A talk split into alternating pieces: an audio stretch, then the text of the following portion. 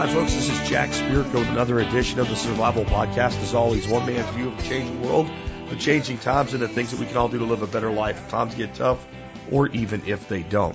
As you can hear, my voice is hammered, man. It is bad. Uh, I've got some sort of a crud, I guess. And uh, what I'm going to do is I'm going to do a very short Jack speaking show today. We're going to skip the commercials. We're going to skip the history segment. We're going to skip all that. We're going to roll right into the show. I'm not even going to tell you all of the segments of the show. I'm just going to roll into the first one, but I will tell you who we're hearing from today. Two from Doc Bones, one on the flu. Um, ben Fitz will have on Gary Collins, Michael Jordan, uh, special guest uh, expert council member Jeff Deer. I will tell you that is going to be on choosing wood for a project, in this case, a gun cabinet. Darby Simpson, Doc Bones again, and I will have a brief segment about the school shootings. I want to try to get you to ask yourself a question and dare to look at the answer of it in regard to this recent school shooting and all of them that, well, no one seems to want to ask because these shootings are a scab on a wound. And when we pull that scab off, we're going to have to deal with the gangrene underneath it. And uh, even though my voice is uh, pretty bad, I want to uh, I want to at least get that conversation going with you and your friends. So let's get right into it. I have a question here for Doc Bones on the flu for what it's worth, uh, I don't know what I have, but I don't think it's a flu. I either have no fever or a very low grade one, and uh, it's hitting my voice more than anything else. Though I'm going from chills to sweats, so it's making sleeping a bitch. But anyway, Doc, tell us about the flu this year. What's going on? Hi, Joe Alton, MD here, also known as Dr. Bones of the survival medicine website doomandbloom.net and co-author of the third edition of the Survival Medicine Handbook, the essential guide for when medical help is not on the way. Jack asked me to comment on the reported high mortality rate of this year's flu, with claims that strong, healthy, and young people are dying from it. Indeed, Jack, this year the toll on children has been especially severe. CDC officials say the pediatric death count is likely to approach, if not exceed, the 148 deaths that occurred during the severe flu season of 2014 and 2015. That season ended with 56,000 total flu-related deaths, 710,000 people hospitalized, 16 million who sought care from a medical professional. This year's intensity has been driven by a particularly nasty strain of the virus known as H3N2. Another strain also has, by the way, begun showing up, hitting baby boomers especially hard, including me right now. I'm recording this with a fever of 101.7. And luckily for you guys out there, I'm editing out all the coughs. The CDC says the number of pediatric deaths is probably more than the 37 reported so far because it often takes longer for deaths outside hospitals to be reported to authorities. The real number may be indeed twice as high. The Centers for Disease Control and Prevention are reporting that 47 states are in the midst of widespread influenza epidemics. Will the usual vaccines be effective in preventing you from getting the flu this season? You might think that, okay, I got the vaccine so I can't get the flu. You might be surprised to know, however, that the CDC shoots for only about 40 to 60% vaccine effectiveness in preventing the illness to call the vaccine effective, not the 100% that you might expect. In fact, last year's vaccine was 42% successful against all viruses on the low end of the CDC's target, but much less successful with H3N2. Why is flu vaccine so less effective against influenza A H3N2 viruses? The journal Proceedings of the National Academy of Sciences suggests that last year's vaccine's ineffectiveness occurred as a result of a mutation in the H3N2 virus that made it resistant to vaccines. This from the CDC. While all influenza viruses undergo frequent genetic changes, the changes that have occurred in influenza A H3N2 viruses have more frequently resulted in differences between the virus components of the vaccine and circulating influenza viruses in the community compared with influenza A, H1N1, and influenza B viruses. That means that between the time when the composition of the flu vaccine is actually made and the flu vaccine is delivered, that H3N2 viruses are much more likely than other viruses to have changed in ways that could impact how well the flu vaccine works. In other words, H3N2 tends to develop mutations much more often, much faster than other common influenza viruses. Therefore, the flu vaccine as currently produced is less effective in its purpose than we would like. More research is necessary to produce vaccines we can depend on to prevent the disease and to make it safer for those opting to take it. In the meantime, ask your doctor for an antiviral medicine, not an antibiotic, an antiviral that might decrease the duration and severity of the disease, such as oseltamivir, Tamiflu, or zanamivir, Relenza. As these drugs are more effective in the first 48 hours of symptoms, you should have these on hand just in case your doctor isn't able to see you quickly. I recently received an official CDC health advisory emphasizing the increased importance this year of these medications due to the issues relating to the H3N2 virus. It also stated that early treatment may decrease the risk of hospitalization. That makes sense. In the meantime, carry hand sanitizer around with you this winter and use it frequently. Hand hygiene and respiratory strategies such as sneezing into a tissue or your upper arm, not your hands, will go a long way to preventing you from becoming, like me, a victim of the 2018 flu epidemic. This is Joe Alton, that old and feeling older Dr. Bones, wishing you the best of health, good times or bad. Thanks for listening. Hey, do your family a big favor by getting more medically prepared with kits and supplies from Nurse Amy's entire line at store.doomandbloom.net. That's store.doomandbloom.net. You'll be glad you did. Oh, and don't forget that the Member Support Brigade gets a special coupon code for discounts off anything in our store. Uh, my quick ad is that uh, we had a couple people die here locally that were young adults in, you know, reportedly good health. And it appears that both of them that were on the news anyway, that were, you know, they made a big deal out of it, uh, contracted both clades of the flu at the same time. So that might, because apparently there's two different main clades going around right now. And then the other thing I want to point out to you is you're hearing numbers like 4,000 people died of the flu last month or something. And when I looked up the CDC stats, it was a couple hundred, not 4,000, but there were 4,000 pneumonia deaths over that period. And apparently the media trying to hype this is conflating uh, deaths from pneumonia with deaths from the flu. So there's always the media to do hype. And we'll talk about that more later. Next, I have a question for Ben Fitz on what's called like kind exemptions with trading cryptocurrency and how that works out after the new tax bill. Hey Jack, it's Ben Fitz with Crypto Gulch, and today I'm going to answer one of the questions that came in to the Survival Podcast Expert Council. This question is from Sean in Florida. And Sean asks, Ben, what are your thoughts about the like kind exemption for 2017 trading where it was crypto to crypto and not to fiat? My accountant says that exemption will not pass an audit. I'm not asking you for legal or tax advice, but would like to hear your opinion.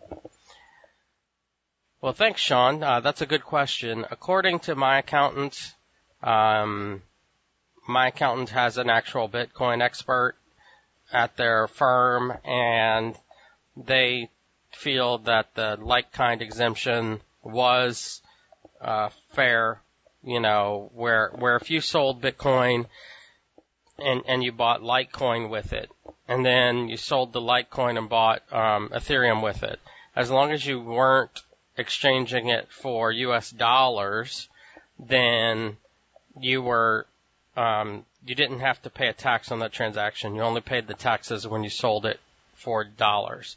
Um, that goes that's going away in the new tax law that just passed. So, um, you might be able to do that for last year and get a like kind exemption where you're transferring crypto for crypto. Um, but certainly won't be able to do that in 2018. That is part of the new tax law, according to what I understand. And I, I you know, I haven't been to see my accountants in a couple of weeks, so I don't know.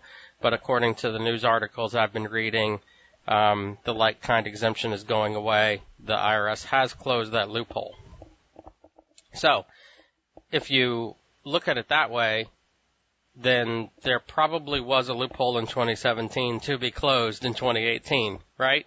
Otherwise, the IRS wouldn't have said that. So, um, you know, certainly talk to your accountants, and I've seen this be a very hot topic at Bitcoin conferences, and there are people that report every single trade, and then there are people that only report the trades to U.S. And of course, there's also people that don't report anything, and they're asking for trouble.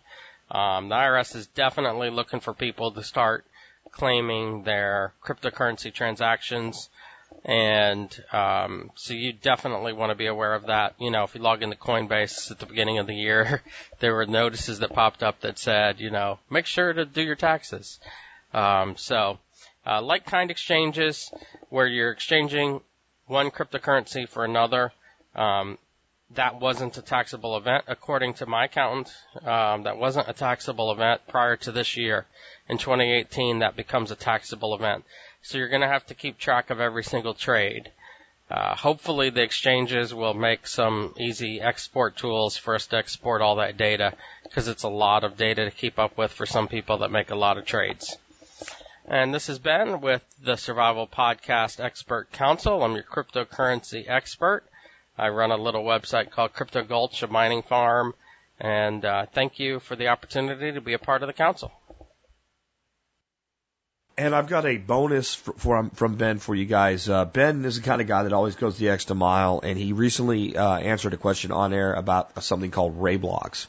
There's been a hack with that, and this is kind of a hey, since we talked about it, we want you to know about something so that you don't end up hurt by it. Uh, so with that, we have a little bit of uh, extra content from Ben today. Hey Jack and Survival Podcast listeners, this is Ben Fitz with Crypto Gulch. I've got an update on one of our expert council questions from January 19th. At that time, someone asked me about the cryptocurrency uh, that had just come out, the token called RaiBlocks, and um, R-A-I-B-L-O-C-K-S, RaiBlocks had just come out and popped to like number 20 coin market cap overall.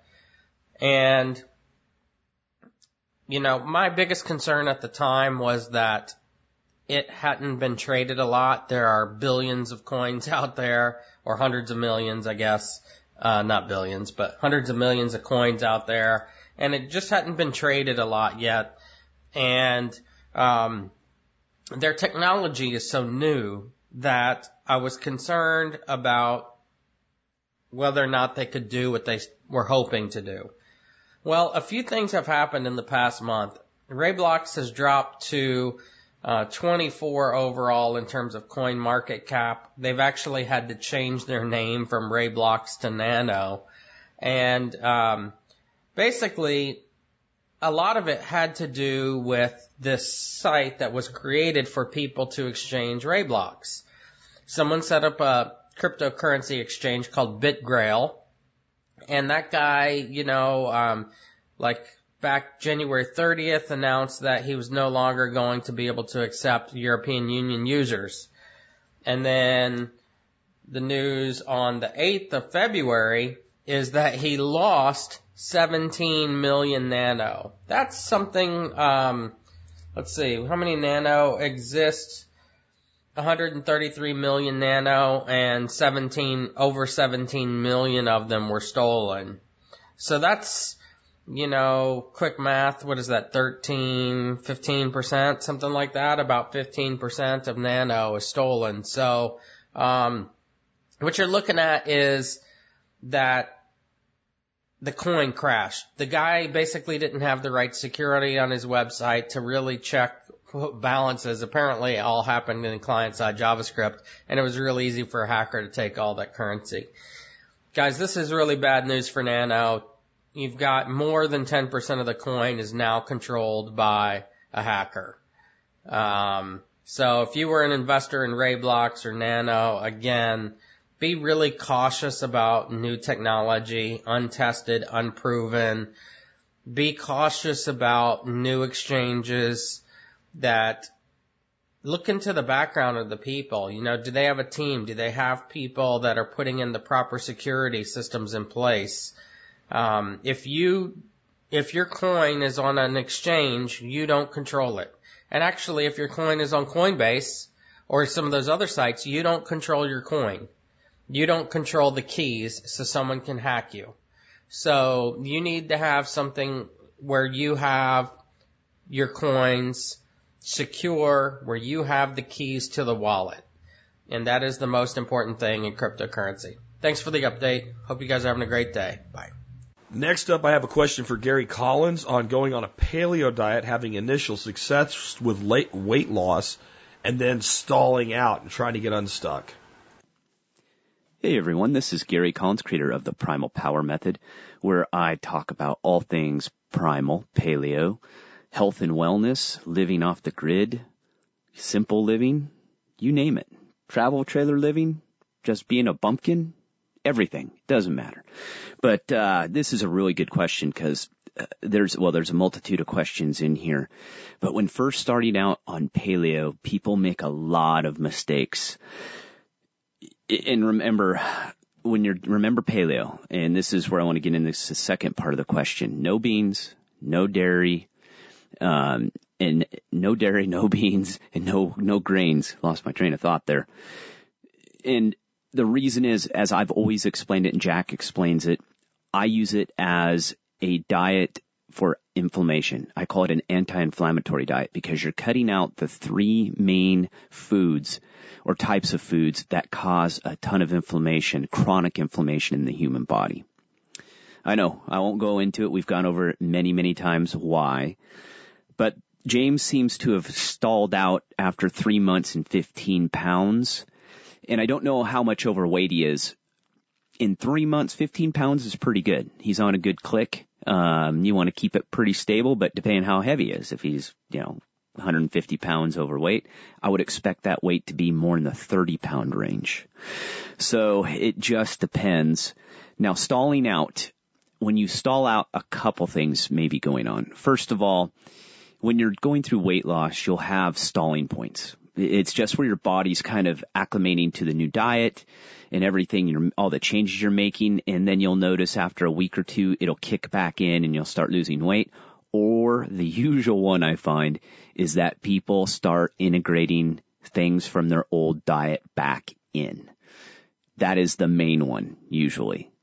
So I would ask James, uh, where have you been going? He says he, he's found that grains, soy, and lentils he doesn't have problems with, but he has problems with dairy and uh, uh, rice. Well, James, you've integrated two legs of the three-legged stool in paleo. Again, no beans, no no grains, no dairy. You've brought back in grains and beans. You need to take those back out. Those the grains. Remember, grains even heirloom grains. I mean, they're much, much better, but harder to find. You gotta watch your, your grain foods, you know, your breads, your pastas, your bagels, your muffins. I mean, it's everything. I mean, we just grain out. So you have to be really, really careful. And if there's one thing I tell people that they should definitely not add back in, it is grains. And if you guys hear me, I'm not a 100% guy on, you know, paleo all the time but if you cheat, it's got to be occasionally. And occasionally might mean a couple times a month. And most people take that for three, four times a week. And that is not going to work at all. Not even close. So you really have to eliminate those things. And once you've really truly eliminated them, you bring them back in. Yeah, you're, you're going to have some problems. And even if you don't have problems, guess what? Your weight, your weight loss is going to stall and you're going to start gaining it back. So you have to make these hard choices in life of you know, uh, of your, your paleo diet. And most people are very, very successful on paleo and feel a heck of a lot better. That's why I use it. That's why Jack recommends it.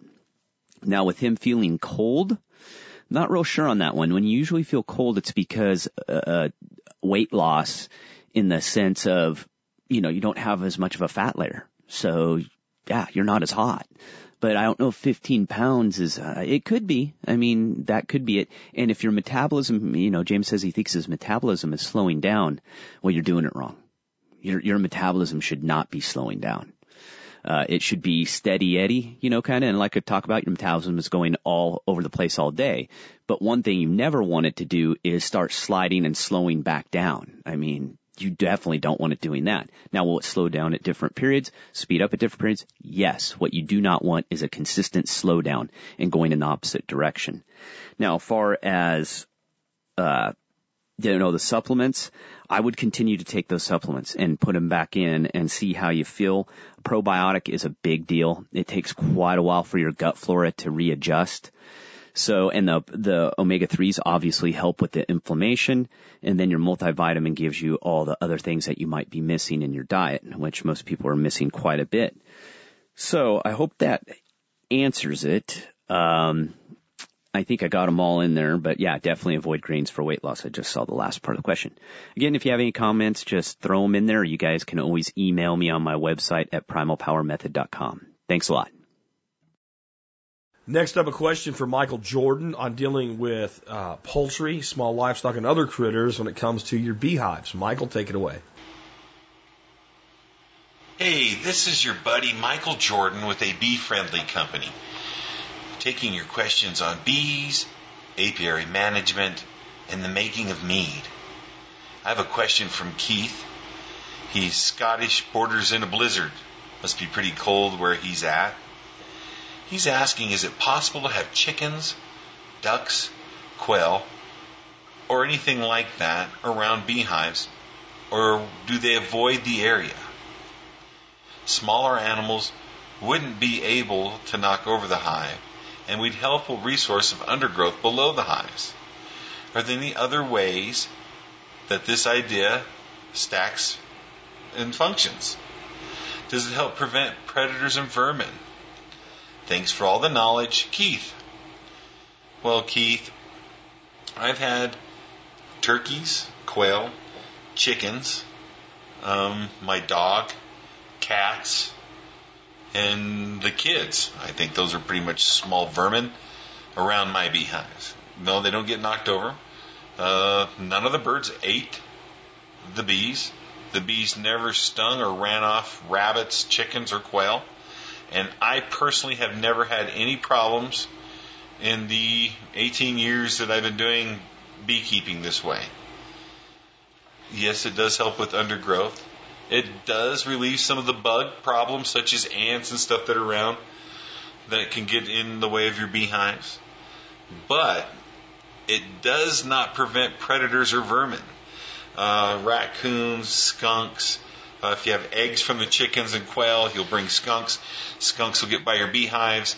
They'll wrap their tail in the air, waving it around. The bees fly in the skunk's tail, and then the skunks lay on their back, picking the bees out of the tail, eating them.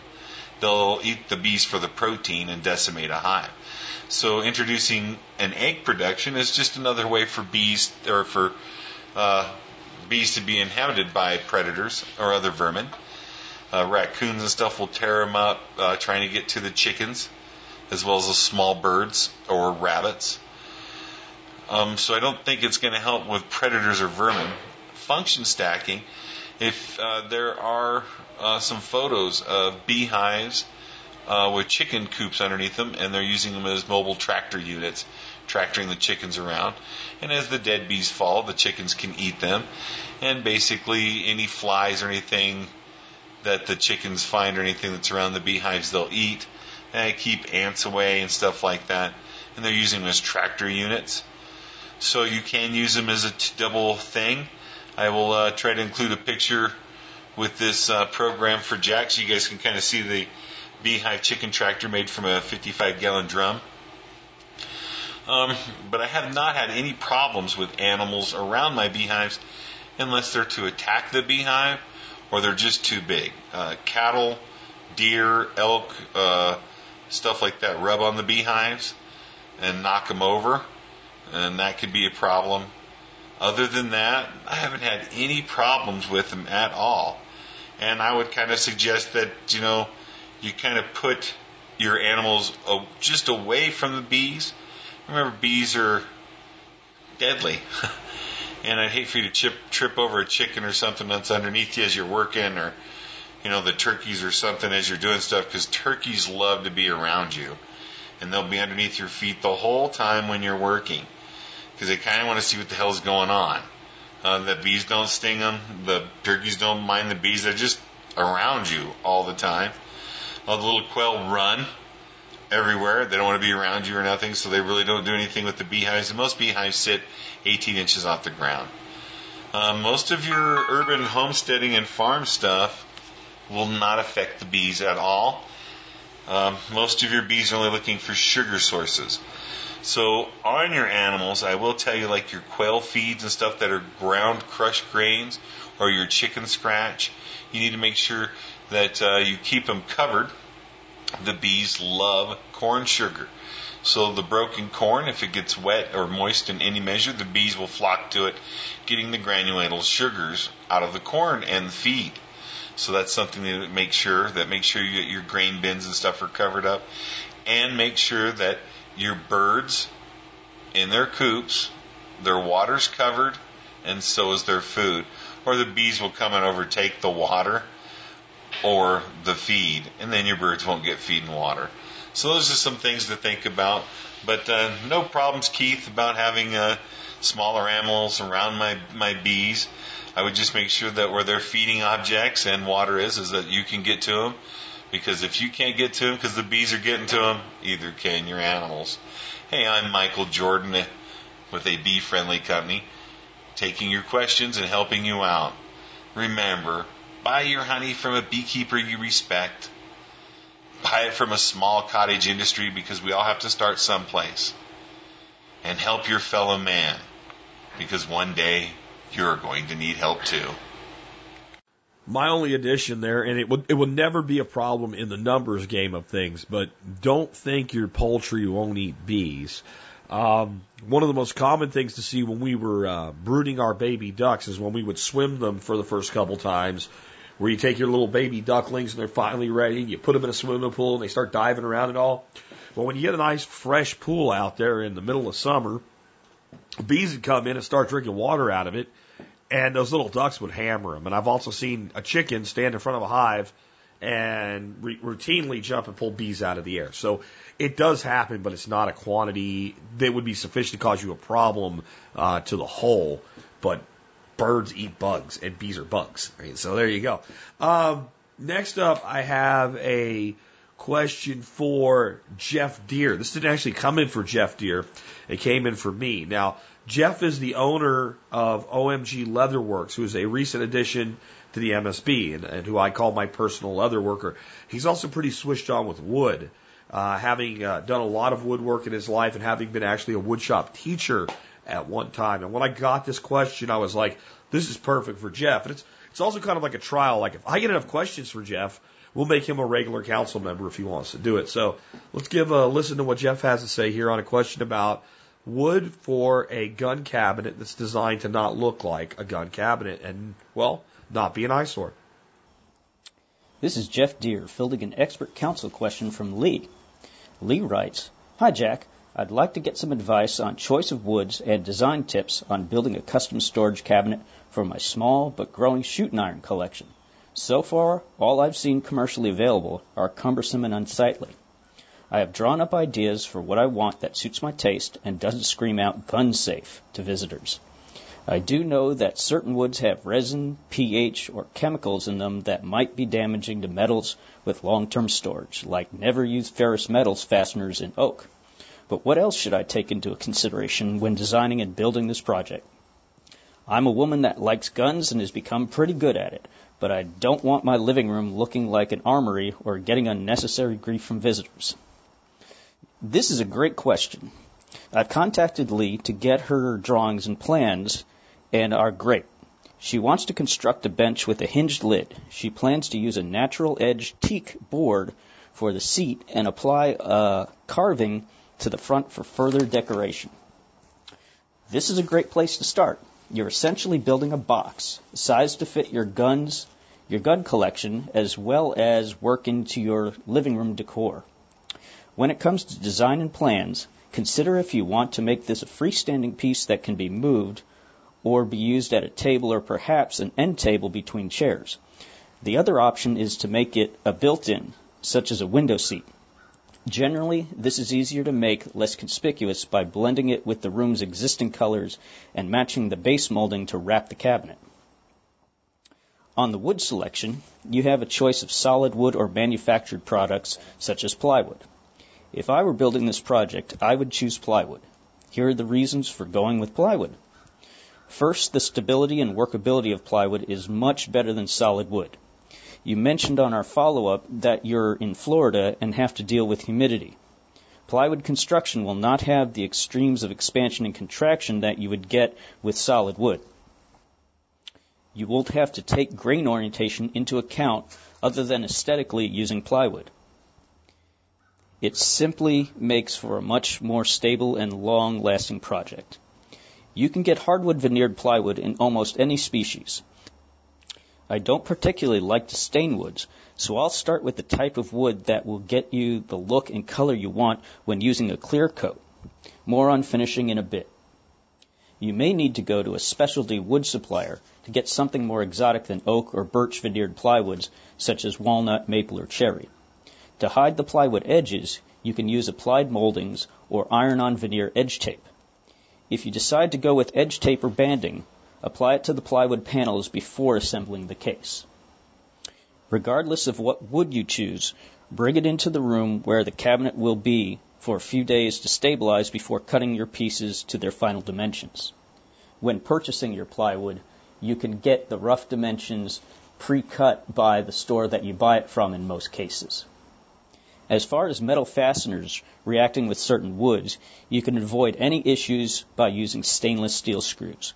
If you want a different look, such as brass hardware, you can coat the screw threads with lacquer or superglue before driving them into your pre-drilled holes. I would suggest using pocket hole joinery construction for the case as well. It is very strong, eliminates the need for clamping during glue up, and hides on the inside of the cabinet unseen. Use a good wood glue with the plywood joints. Speaking about the inside of the cabinet, however you decide to cradle the guns, if you're using wood supports, you can avoid any corrosion issues by coating the wood in veg tanned leather, foam, or carpet scraps. For finishing, the answer is it depends. If you're an MSB member, I'd first suggest to watch the video from Jack's Spring 2016 workshop on wood finishing. There I discuss the different types of finishes, their application, and when each is appropriate. If you're going to paint it, most of what we just went over is irrelevant. If you want to go with a clear coat finish, shellac and lacquer are compatible with anything and don't change the color much. I would use an oil such as Danish oil, tung oil, or boiled linseed oil on the teak lid. I hope this helped and gets you on your way. Good luck with your project. If you have any further questions on wood, woodworking, leatherwork, or leather pieces, you can always find me at omgleatherworks.com. This has been Jeff Deer for the TSP Expert Council. Oh, that was an outstanding job by Jeff. Next up, I have a question for Darby Simpson on making a decision about uh, cattle versus sheep on a very small parcel of land. Now, not that small. We're talking about six acres here. Darby, take it away. Hey there, everyone. This is Darby Simpson of Grass Fed Life and the Simpson Family Farm calling in to answer another question this week for the TSP Expert Council. This week, I've got a question from Jake in Northeast Oklahoma and he's wanting to know what metrics he should use to decide between raising cows or sheep. Uh, Jake recently purchased a small property. He's got a little over six acres and uh, it's been in hay pasture for the last few years and he's wanting to know if you know he can raise a cow or two for personal use on that pasture. Um, but he says he's afraid he won't have enough grass to keep up with them. And he's also thinking you know that maybe he could raise some sheep on there if he can't raise cattle. But he says he's not very excited about that. So uh, Jake, there's you know um, a, a, couple of things to, to think about here, and and really kind of the first thing you you bring up is you know something that we talk a lot about on the Grassfed Life podcast, and that's holistic context.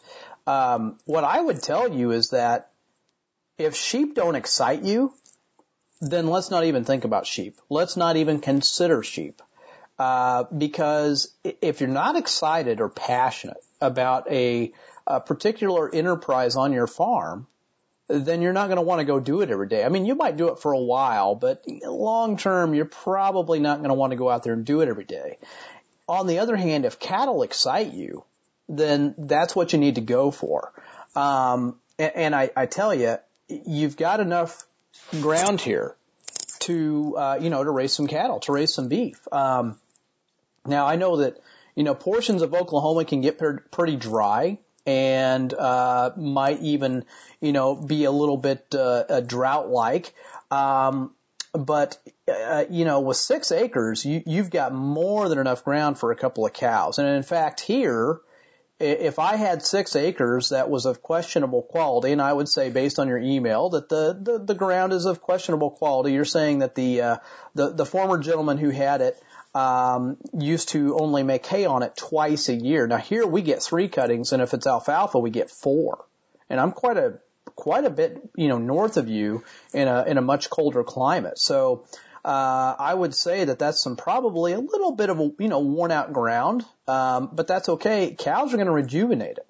Um, but back to your six acres. If I had six acres here in the Midwest, and I get a little bit more rain than you do, I wouldn't have any issues if that's in grass and if it's got some legumes out there and or if you're willing to go add some legumes to it, uh, like some clover, some alfalfa, you know, something like that, I would say you could run four cows on, on that amount of grass. Now, I wouldn't go get four great big cows. I'd get some moderately sized cows, you know, some Herefords, some smaller flamed, uh, framed black Angus, uh, cows that, you know, at a, at a thousand pounds, 1100 pounds, they're done. And I'd tell you to get, you know, two older guys that were maybe, you know, uh, 20 to 24 months old and then get two younger guys that were, you know, 10 to 12 months old. And I think you could finish two cows a year. Now, I don't know how much beef you're going to eat, but let's say your family's going to eat half a cow. Well, Jake, now we're talking about how do we go out and market these other uh, three sides of beef every year. I think we've got a nice little uh, side business here, uh, a little farmstead that is going to supplement our main income. And I'll tell you, in time, with good rotational grazing and good pasture management, and by adding the right forages out there, you could probably uh, start finishing three cows a year. I think you could have a, a herd of, of six cattle most likely. Um, and you might need to feed some hay in the winter, but I don't think that's the end of the world. Um, but I, I think that, that this ground, if properly managed, based on what I know, uh, based on my years of experience, that you could in time have uh, a, a small little herd where you're finishing three cows a year. Now, are you going to get rich off of that? No, absolutely not. But I, I tell you, um, the the stuff I teach, you know, each cow, uh, you you could be, you know, netting about, you know, two thousand dollars per cow. So, you know, that's if you're selling all three. Now, obviously, you're going to keep some of that. Are you going to get rich off of that? No, but you know, uh, who's going to shake a stick at you know five thousand bucks a year that they put in their pocket? You know, uh, for a lot of people, that's a month's worth of living expenses, um, or it's a heck of a nice vacation you know, or it's uh, uh, money to you know uh, sock away for a rainy day. I mean, whatever. Um, but that's a nice little little side income there. And finishing three cows a year, I'm telling you, that's not going to be hard to market, even for a premium. If you're doing 100% grass fed, that is not going to be hard for you to market. Um, you know, so those are some of the some of the quick metrics that I would you know tell you to use.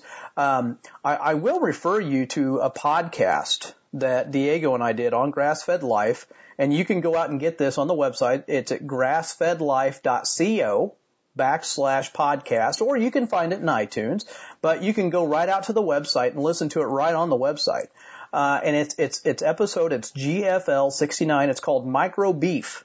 And we, we kind of get into, you know, uh, raising beef on less land than you thought possible. So, um, you know, there's uh, a lot more that can be done with a, a, small amount of acreage like that than than you probably realize. And it it really boils down to management and enhancement and rotational grazing and having, you know, moderately sized cows that come from a grass based genetic line and uh, there are plenty of guys down in that region of the country that that you'd be able to find some cows that would fit the bill. So I, I, I would tell you, you know, that's the answer. Um, and I would tell you, if you're not into sheep, dude, don't don't try and raise sheep. I mean, if, if cattle make you tick, then then go raise cattle. Um, you know, that's that's a great place to start. I think uh, it's a probably a pretty small investment from an infrastructure standpoint. Um, you know, to get started, even if you wanted to hire a contractor to do everything, uh, if you uh, get the layout figured out and you go pick up all the materials and everything, on the high side, a buck fifty a linear foot uh, would be a pretty good, you know, ballpark estimate for you to get a pretty nice high tensile fence system put together. I'm talking, you know, posts every 16 feet with six to eight wires on that system. Uh, and, and two, if you've got the cows there, you really ought to look into some, uh, NRCS grant funding. Um, uh, particularly in that region of the country, we need more people doing regenerative grazing, uh, in, in that part of the country where drought and and things of that nature can really take a toll on the soil. So, Jake, those are my answers for you. I hope you found them helpful. Uh, for everyone else, you heard me mention the, the grassfedlife.co website. Go out and check that out. Uh, there's, you know, a lot of podcasts that you can listen to. We have a podcast every week. Joel Salatin was on recently. Um, and, uh, that was a great episode. Check that out. You can also check out the blog out there. Uh, there's a lot of free blog articles. There are more coming. Uh, before long, we'll have a resource page. And if if what we've been discussing here for Jake really interests you, if you want to know how to make money, and I mean good money, not not bad money, but good full-time living money or really nice part-time income money on a farm, go and check out the farmbusinessessentials.com website. We have put together a very robust, intense course online. We've done it in person three times over the last year and a half. We've filmed it. We have moved it into an online format, 22 modules, about 25 hours of video, a whole ton of information, A to Z, how to start up, market, raise, run a business, uh, everything you need to know livestock based farming enterprise. So if you're interested in making money, go check that out. There's free preview videos out there. We do have an early bird special pricing that's taking place until March 19th. You can learn more on the website. Again, that's farmbusinessessentials.com. Check it out. If you've got a question, shoot us an email. You can email me, Darby at grassfedlife.co. Again, that's Darby at grassfedlife.co. As always, thanks for the questions, guys. Keep them coming I really enjoy answering them for you coming on every week. Jack, thanks for kicking this one over to me. As always, everyone have a great and wonderful weekend and take care. So next, I am bookending today's uh, expert panel with a second piece by Doc Bones for something called the Chinese Klebsiella plague. I wonder if that's what I have. No, it's it's not. And and why? Because I thought just you know high mortality flu rate was just not enough for you to no no no. This is actually an interesting one, and it's also one that I expect the media to hype. So I'm going to preempt it. So here we go. Doc Bones on the Chinese Klebsiella plague. Hi, Joe Alton, MD here, also known as Dr. Bones of the top survival medicine website, doomandbloom.net, Blog Talk Radio Survival Medicine Hour podcast, and co-author of the award-winning third edition of the Survival Medicine Handbook, the essential guide for when medical help is not on the way. Today's question for the expert council is from Chad, who writes, I have a question for Doc Bones. Doc Bones, have you heard about the Chinese Klebsiella plague? Is that something we should be worried about? What are some things we can do to prepare for mass illnesses? Your book is great. I've gotten a lot of useful information from it. Oh, thank you. I appreciate it. And Chad is in San Francisco. Good one, Chad. Chinese Klebsiella plague is the media name for a bacterial disease that shows a resistance to many standard antibiotics. Klebsiella is not some Chinese word. It's simply short for Klebsiella, the name of the bacteria. Klebsiella is a type of gram-negative bacteria that, that, can cause different types of infections, including pneumonia, bloodstream infections, wound infections, meningitis, other things. Some bacteria that is Klebsiella, some bacteria that is tuberculosis, and others have become highly resistant to antibiotics. And resistant Klebsiella is what you're probably hearing about as the Klebsiella plague, quote unquote. Increasingly, Klebsiella bacteria have developed antimicrobial resistance, most recently to the class of antibiotics known as carbapenems that hospitals rely on to treat severe cases. Klebsiella bacteria are usually found in human intestines where they don't cause diseases. They're also found in human stool. And in healthcare settings, Klebsiella infections commonly occur among very sick patients that are receiving treatment for other conditions, but not in people that are generally healthy. Patients whose care requires devices like breathing machines or IV lines, especially the ones that are what we call central lines that go directly into main blood vessels, and patients that are taking long courses of certain antibiotics are the people most at risk. Healthy people, again, usually do not get Klebsiella infections. Klebsiella has to enter the respiratory tract to cause pneumonia, for example, or the blood to actually cause a bloodstream infection. In healthcare settings, Klebsiella bacteria can be spread through person-to-person contact or less commonly by contamination from the environment. The bacteria is not spread through the air. So I want to clear up some things about Klebsiella.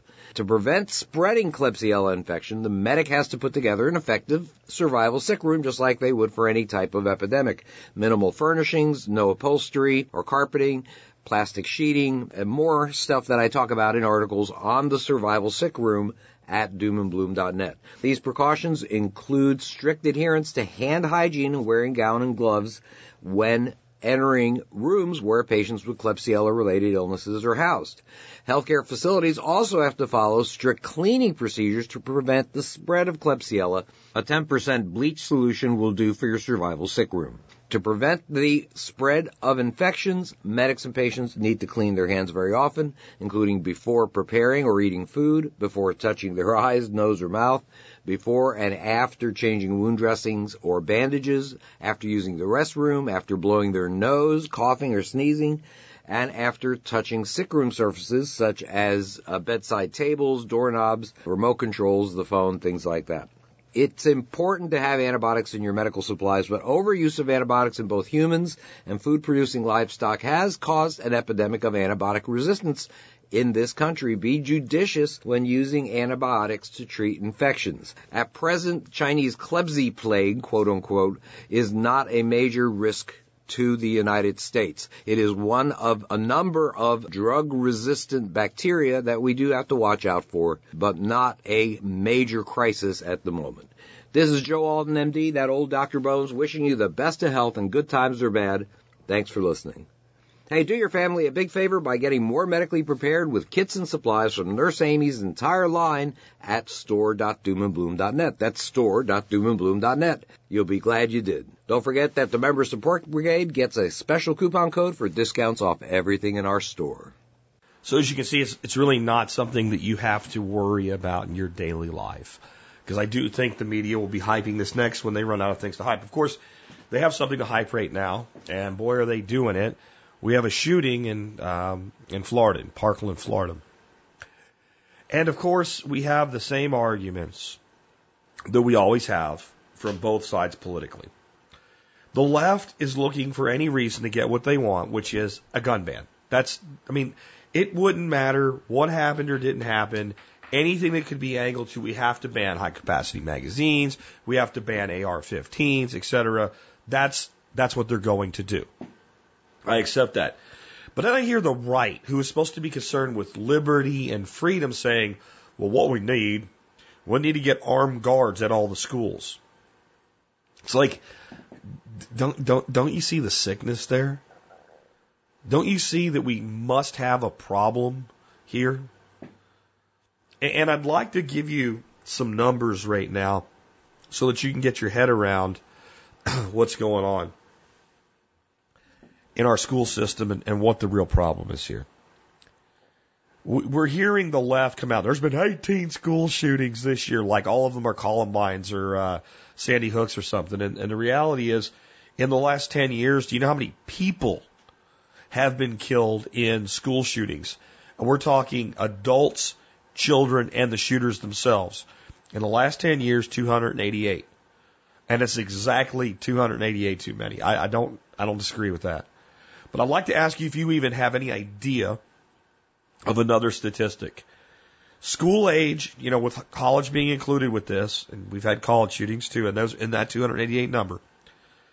Um, it would be considered zero to 24. And zero is debatable, but uh, that's the statistic I have from CDC. So, do you have any idea in the last 10 years how many school aged children committed suicide? Well, you think about it now. Um, every time that you know a kid shoots another kid, it is national news everywhere, and everybody comes out and argues about it. And the total number in 10 years, 288. Now, the number of suicides, it's, it's hard for me even to say this number because it's horrifying. 57,000 some odd suicides. 57,000. Now, by straight math, by straight math there, if, if you say I'm worried that my, my child might be shot in a school shooting, your child is about 197 times more likely to come home, be depressed, go into the room, put the belt around their neck and hang themselves in their closet. Or slit their wrists, or take a bottle of pills, or something like that than they are to get shot in a school shooting. But that that number, I, I don't actually consider that number accurate because that's just a raw number, and it doesn't take something into account. If we take out a couple big shootings like Sandy Hook, um, a couple, three of these add up to the majority of them. So what you don't see is any kind of evenness of distribution across the country to losses to gunfire. Now this is, again, this is not, you know, America and Second Amendment. You know, guys, I support that, but that's not what I'm saying. This is a critical, logical analysis of this to get to the real problem. So follow me with this. So, unless you were in a couple one of those, you have to take a bunch more of these out. And the reality is when you look at the totality, include the adults, the, the people that were perpetrators themselves, etc., your child's probably a thousand times more likely to commit suicide because of what's going on in their lives and in school than they are to be shot. And if we are to say that we care, and I don't care what side of the political spectrum that you're on, we care about the fact that, you know, almost 300 people died over 10 years. And we're going to ignore the 57,000 took their own lives in that same period of time in that same age bracket. We're, we're kind of missing the forest for the trees. So what is the forest? Well, to understand the question there, we have to look a little bit deeper than this. Um, this guy and one other guy this year, the Marshall County shooting, were taken alive. Now, the one that was Marshall County, I think there was only one person killed in that, so I don't consider that, you know, a mass murder because one person does not a mass murder make. Um, and of course, your mass shootings are always if the guy fired more than four shots is a mass shooting. That's how they make these fake maps and fake statistics up. But when we come to actual mass killings, we have like one guy that's ever been caught. And what it looks like happened in both of these occasions this year is that shooter lost their nerve, dropped their gun, and ran away and got caught. I guarantee you, odds are low that that was the plan. In all of these things, these shootings have been a twisted, sick version of suicide by cop. These people have gone into these situations and either shot until someone killed them or eventually stated their rage, turned the gun on themselves and killed themselves. And that's generally what the plan is. So in essence, we have all of these people committing some version of suicide in my view. And I think the numbers bear that out. If you look at something way back like Columbine, you know, those two guys never intended to come out of it alive. They never did. They, they left behind material that stated they didn't. So they were committing suicide. They were just taking people with them. I don't think I'm making any excuses for any of the people that have done this. Now, the other thing you'll hear from the right, and there is some truth to this, though I think the right overly nostalgicizes it, I guess is a word, or maybe misremembers the whole, well, I should take my gun to school. No, you didn't. No, you didn't. Now, you might have used to go hunting with your teacher or your dean or your principal, because I actually did. I had a teacher that I went hunting with several times. Um, but you probably didn't take your gun to, to school. And no, there probably wasn't a shotgun in the back of every window in the high school parking lot. But the truth in that is that most males, and, and actually most females, but specifically males, had access to firearms in very large numbers, much larger than they do today, 30 years ago, 40 years ago than they do today. When I was in high school, I would say that 9 out of 10 boys, if they wanted to get their hands on a gun, it wouldn't even have been difficult. And yes, we didn't have school shootings like we do today in the 1980s. It was a very rare thing. And it wasn't because of more stringent laws, and it wasn't because of less guns. But if you look at the suicide rates, they were also about proportionately lower. What that means is the number or the percentage of, of, young people choosing death over life in both shooting and committing suicide by cop and in hanging themselves and in poisoning themselves, etc., has gone up about the same.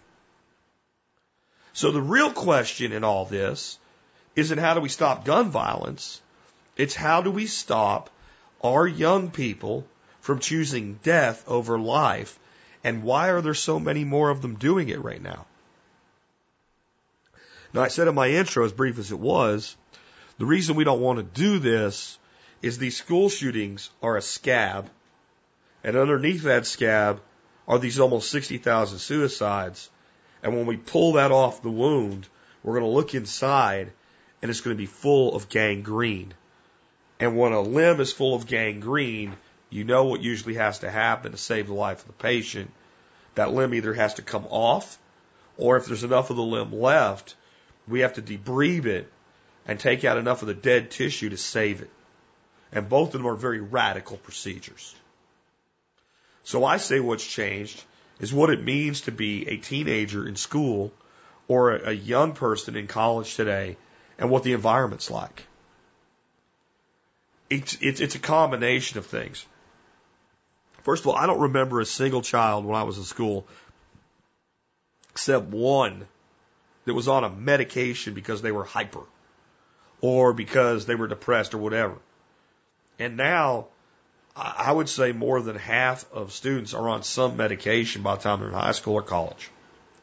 Let's say it's 10%. That's still a lot of people walking around taking psychoactive and psychotropic drugs. Additionally, bullying is a bigger problem than it's ever been. And our schools have gotten bigger and bigger and bigger. I only went to one really big school in my time in school. And it was a school called Douglas Anderson. The year after I got out of it, they closed it and made it into a school for the performing arts in Jacksonville, Florida. It was seventh grade. It was a seventh grade center.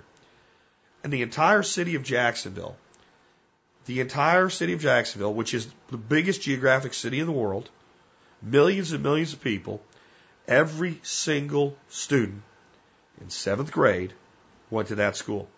So you can imagine how massive it was. And I'm going to tell you what that the the uh, like the recess yard in that school was like in seventh grade. It was a lot like the recess yard in a prison. A lot of bad shit went down. Now, this was what, 83, 84, something like that. So it wasn't as bad as it'd probably be today. There weren't people getting shanked left and right like an actual prison yard. But man, kids were picked on, fights happened, people were roughed up. Dr- this is seventh grade, guys. Drugs passed around. There was gang activity. You had to form a group of friends, like your own little mini gang, just so that you didn't have to deal with other people's shit. Because, boy, if you were alone, some group was going to single you out. And I sit and think about how big these schools have got, the size of the high school that my son went to. You know, I mean, it, it's thousands and thousands of kids in four grades. There was officers full time assigned to my son's high school. And when I found out about that and asked him about it, he said, Oh, they need to be there. There's fights and people get arrested every day. I've said this before, and some people call it melodramatic, but it's not. It's true. We are running our high schools and our grade schools in America today very much like minimum security prisons, part time prisons. And I just want to point something out. People hurt each other, kill each other, and kill themselves every day in prison. And by the way, a lot of people in our prison and jail systems are in psychoactive drugs. So just maybe there's a problem there.